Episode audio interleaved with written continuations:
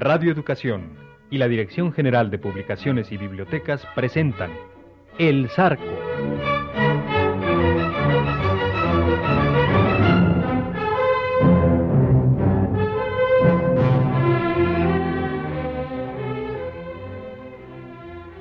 Del escritor mexicano Ignacio Manuel Altamirano, escuchen la versión radiofónica de su novela El Zarco.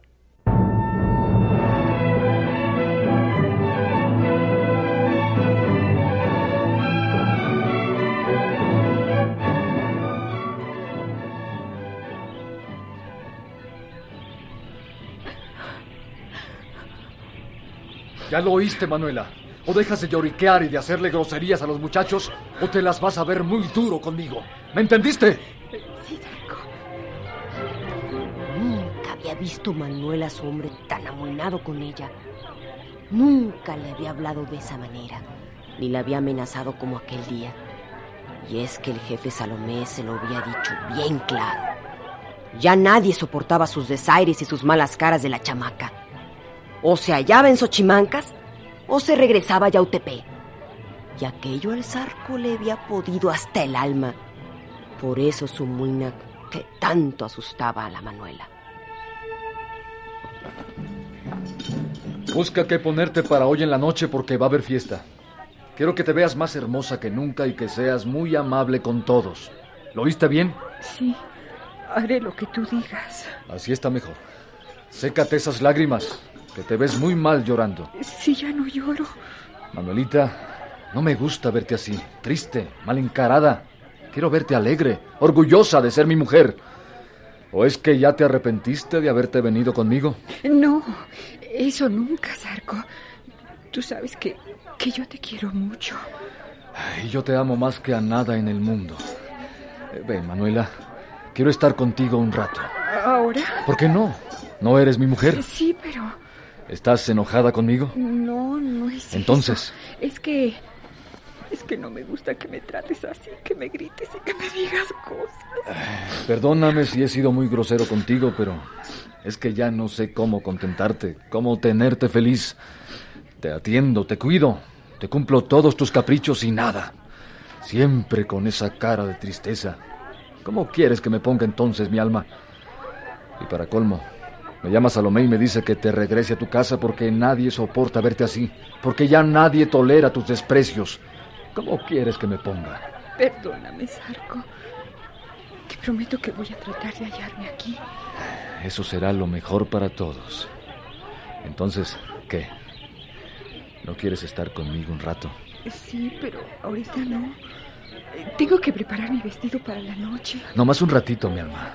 Órale. No, Zarco. Sí, Manuela. No.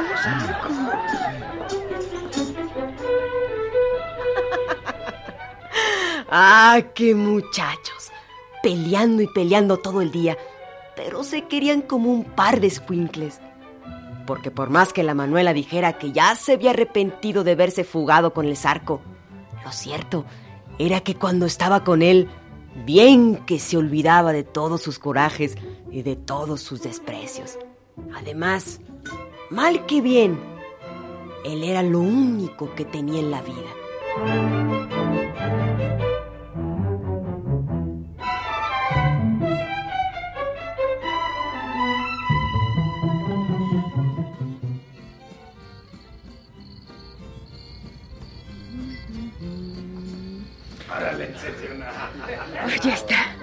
Nada más me pongo mis joyas y estoy lista. Tiene razón la zorra. Si ya no me queda otra que vivir en este infierno, por lo menos tengo que hacerme la vida más fácil. Ya no tengo a dónde ir. Así que tendré que hacerme a la idea de que esta será mi casa. Quizá para siempre. Pero mira nada más que rechula te has puesto, Manuelita. ¿Te gustó? ¿Cómo no? Si hasta ganas me dan de cerrar esa cortina y hacer la fiesta aquí, nomás entre tú y yo. Eso será después. Está bueno. Toma esto por lo pronto, para que te pongas más contenta. ¿Qué es esto? ¿Abela? Oro. Cien onzas de oro para ti, mi alma. Y mañana tendrás otras cien. O le corto el gaznate al francés. ¿Cuál francés? Un francés que me fueron a traer los muchachos hasta cerca de Chalco. Es muy rico y aflojará el oro o se muere. Ya mandó a la familia cien onzas, pero si no manda quinientas, se lo lleva la pelona. Por ahí lo tenemos comiendo una tortilla dura cada doce horas. Jesús. No te espantes, Manuelita. Mejor piensa que de ahí ha de salir el dinero para que nos vayamos de aquí. Pero, pero ¿cómo está ese hombre? Pues ¿cómo quieres que esté? Pues bien amolado y muerto de hambre. Estos ricos sí que son graciosos. Ellos tratan a sus peones peor que perros. Y cuando uno los trata igual, nomás se quejan como viejas. Sarco, aunque ya no me traigas más dinero, deja libre a ese hombre. Te lo suplico. ¿Qué estás diciendo, estúpida? ¿Que lo deje escapar? ¿Pero te has vuelto loca? ¿Qué crees que no nos costó trabajo traerlo hasta acá? Sus peones mataron a dos de mis muchachos, Manuela. A dos de mis mejores muchachos. Y me pides que lo deje en libertad. ¿Mataron a dos? Sí, e hirieron a otros tantos por defenderlo. Ese francés nos ha costado mucha sangre y muchos peligros para que lo dejemos en libertad por tus escrúpulos de niña rica. Sarco, es que yo no quiero que vayas a cometer un crimen con ese hombre. ¿Cometer un crimen? ¿Qué sabes tú de lo que significa cometer un crimen? Conmigo han cometido muchos, Manuela. Desde que era un escuincle se vienen cometiendo muchos crímenes conmigo. ¿Y tú crees que eso le ha importado a alguien? Claro que no. ¿Por qué tendría yo entonces que tocarme el corazón para cometer un crimen? Pero, Sarco, es que eso no está bien. Cállate de una vez por todas, Manuela. Tú no entiendes nada de esto. Tú no lo vas a entender nunca. ¿Qué pasó, Zarco? ¿Ya están listos para la fiesta? Ah, pero qué guapa se ve usted, Manuelita. Hasta me la podría yo robar esta noche. No, déjala, tigre. Ya ves que luego se enoja con nosotros porque le hacemos esas bromas. No, no, no, mi chata ya no se enoja por esas cosas, Salomé. ¿Verdad, Manuela? No. Es que ya les va agarrando el modo. Y esta noche se los va a demostrar. A ver si es cierto eso. Hasta que no se baile conmigo una, un valse, una polca o un chotis, no se lo voy a creer. Ah, nomás no la vais a cansar, ¿eh? Porque también ha de bailar conmigo. ¿Verdad, Manuelita? Sí. Sí, también. Así nos gusta. Sí, que sí. Bueno, bueno, bueno. Vamos a disponer la bebida mientras Manuel acaba de arreglarse para el baile. Vamos pues. Hasta el rato, Manuelita. Y prepárese para bailar toda la noche conmigo. Luego vengo por ti, Manuel.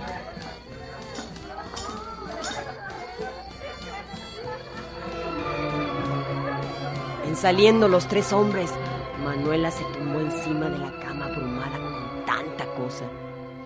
Lo del francés la había dejado muy impresionada, pero peor se había quedado por esa crueldad que había descubierto en sus palabras de su hombre.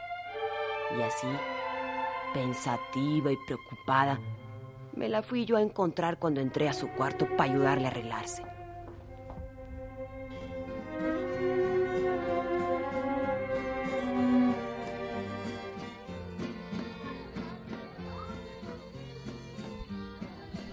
Ahora tú, ¿qué haces ahí acostada?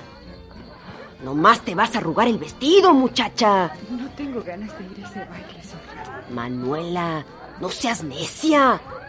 Hasta que no te dejen un ojo morado no vas a entender. Anda, levántate. Yo te voy a peinar para que quedes más chula y el zarco se sienta orgulloso de ti. Zorra. ¿Quién es ese francés que tienen preso? Un rico, creo que de Chalco. ¿Dónde lo tienen? Pues, ¿dónde va a ser? En el sótano de la casa, con los otros. Pero, ¿tienen más plagiados? Sí, ahorita hay cuatro, más un gachupín, un viejo muy tacaño que se queja todo el día y dos más pelados. Pero quedan sus 100 o sus 200 pesos. Siempre es algo. ¿Podría yo verlos? Pues cómo no. Si el zarco quiere llevarte, pues lo verás. Pero tú eres muy delicada para esas cosas. Te vas a afligir. ¿Por qué? ¿Cómo los tienen? Pues están amarrados o encadenados, a según. Y algunos, pues, están bien lastimados por la tortura. ¿Tortura? Los torturan. ¡Qué horror! Ay, ¿a poco no lo sabías? No. Ya ves. Por eso te digo que si los ves te vas a afligir. No. Trataré de controlarme. ¿Qué pasó, Manuela? ¿Ya estás lista? Espérate, Sarco, nomás la peino. No, así está bien. Con su pelo suelto me gusta más. Pues como tú digas entonces. Vámonos, mi alma. Deja ponerme los aretes y el collar. Y yo me adelanto, ¿eh? Apúrate pues que ya me estoy impacientando. Sarco, yo te quería pedir que me llevaras a ver a los plagiados. ¿Tú? ¿Tú quieres ver a los presos? ¿Y eso? Solo quiero probarte que no estoy triste ni descontenta con esta vida y, y que no me espanto de nada ni soy una Catrina, como ustedes dicen. ¡Qué sorpresa, Manuelita! Eso sí me gusta, que pienses esas cosas. Claro que te llevaré a verlos, pero no les vayas a tener lástima, ni te vayas a espantar, ¿eh? No, no, ya verás cómo no me voy a espantar.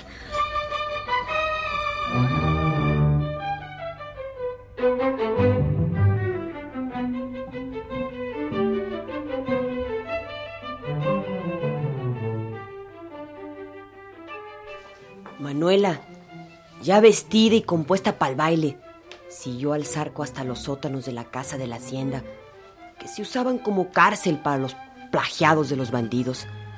En la puerta vi una guardia como de 20 muchachos armados de mosquetes, pistolas, machetes y puñales. Todos estaban bien silencios y tenían cubierto el rostro con sus paliacates. Cuando entraron por fin en los sótanos, el zarco prendió una lamparilla de manteca para que Manuela pudiera ver bien a los cinco, plagiados, tendidos en sus petates, atados de sus manos y de sus pies, con sus ojos bien vendados y que más bien parecían cinco cadáveres.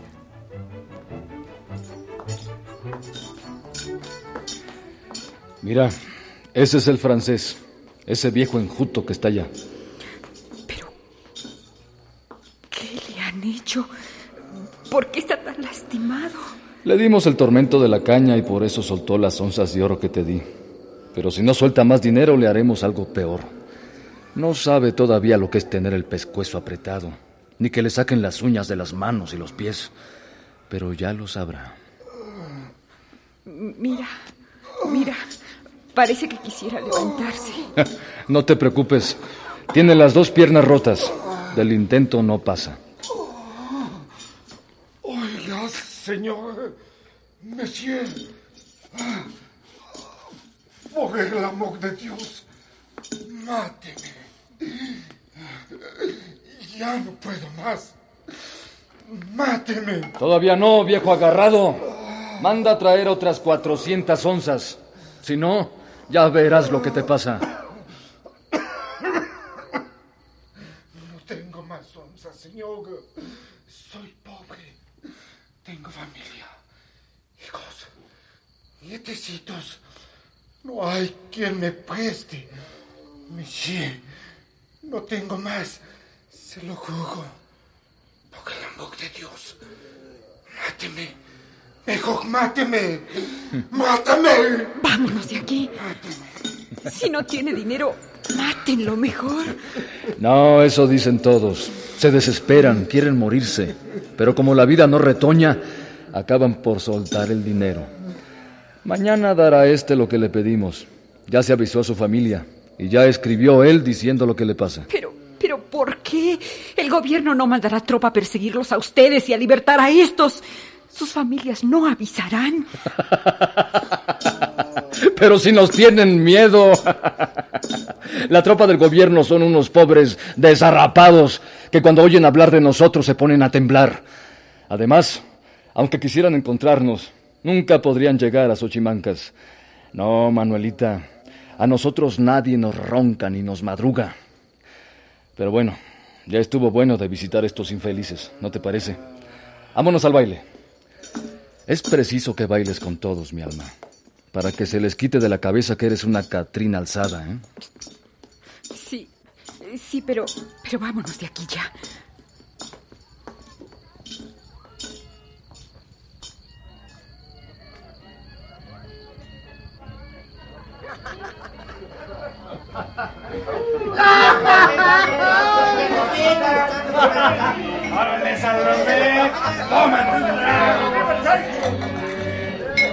En los salones más enteros de la casa de la hacienda ya se había armado el fandango.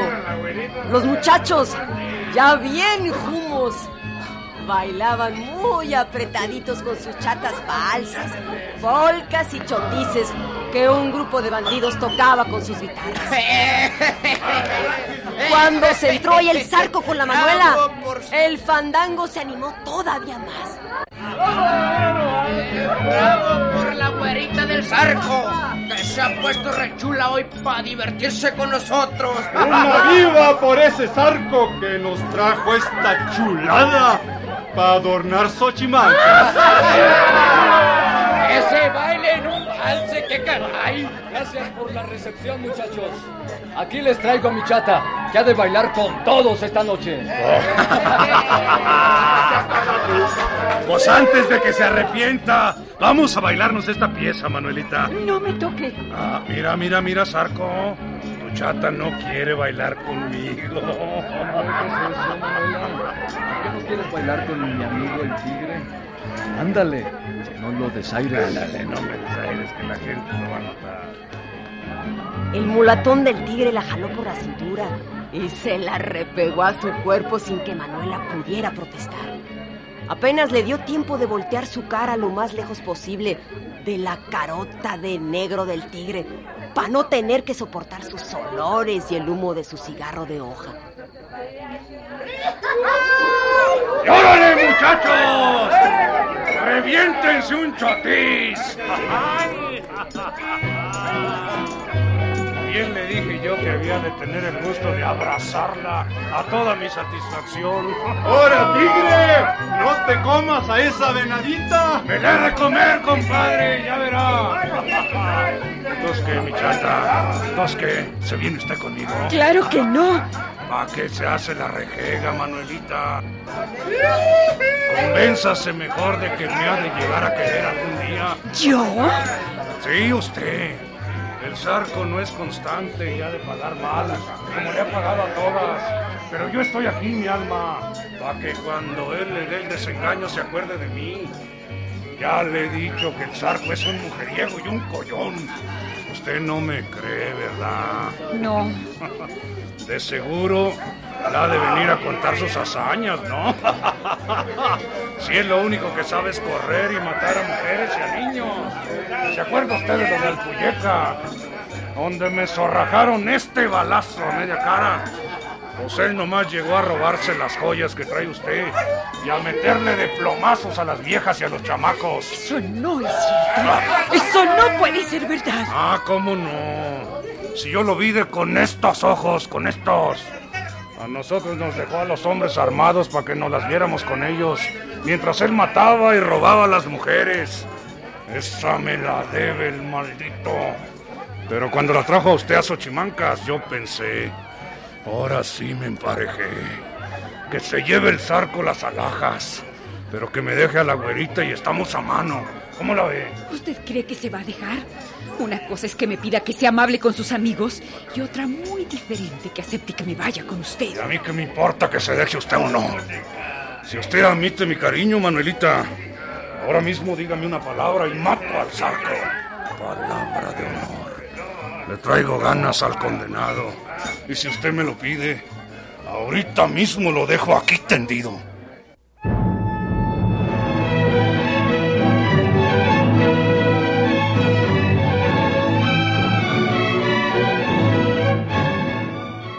Participaron en este capítulo por orden de aparición Arturo Guizar, Edith Kleiman, María Eugenia Pulido, Héctor Ortega, Manuel Guizar, José Moreno Cacique, Fernando Manzano, Agustín Pinedo y Marco Crisben.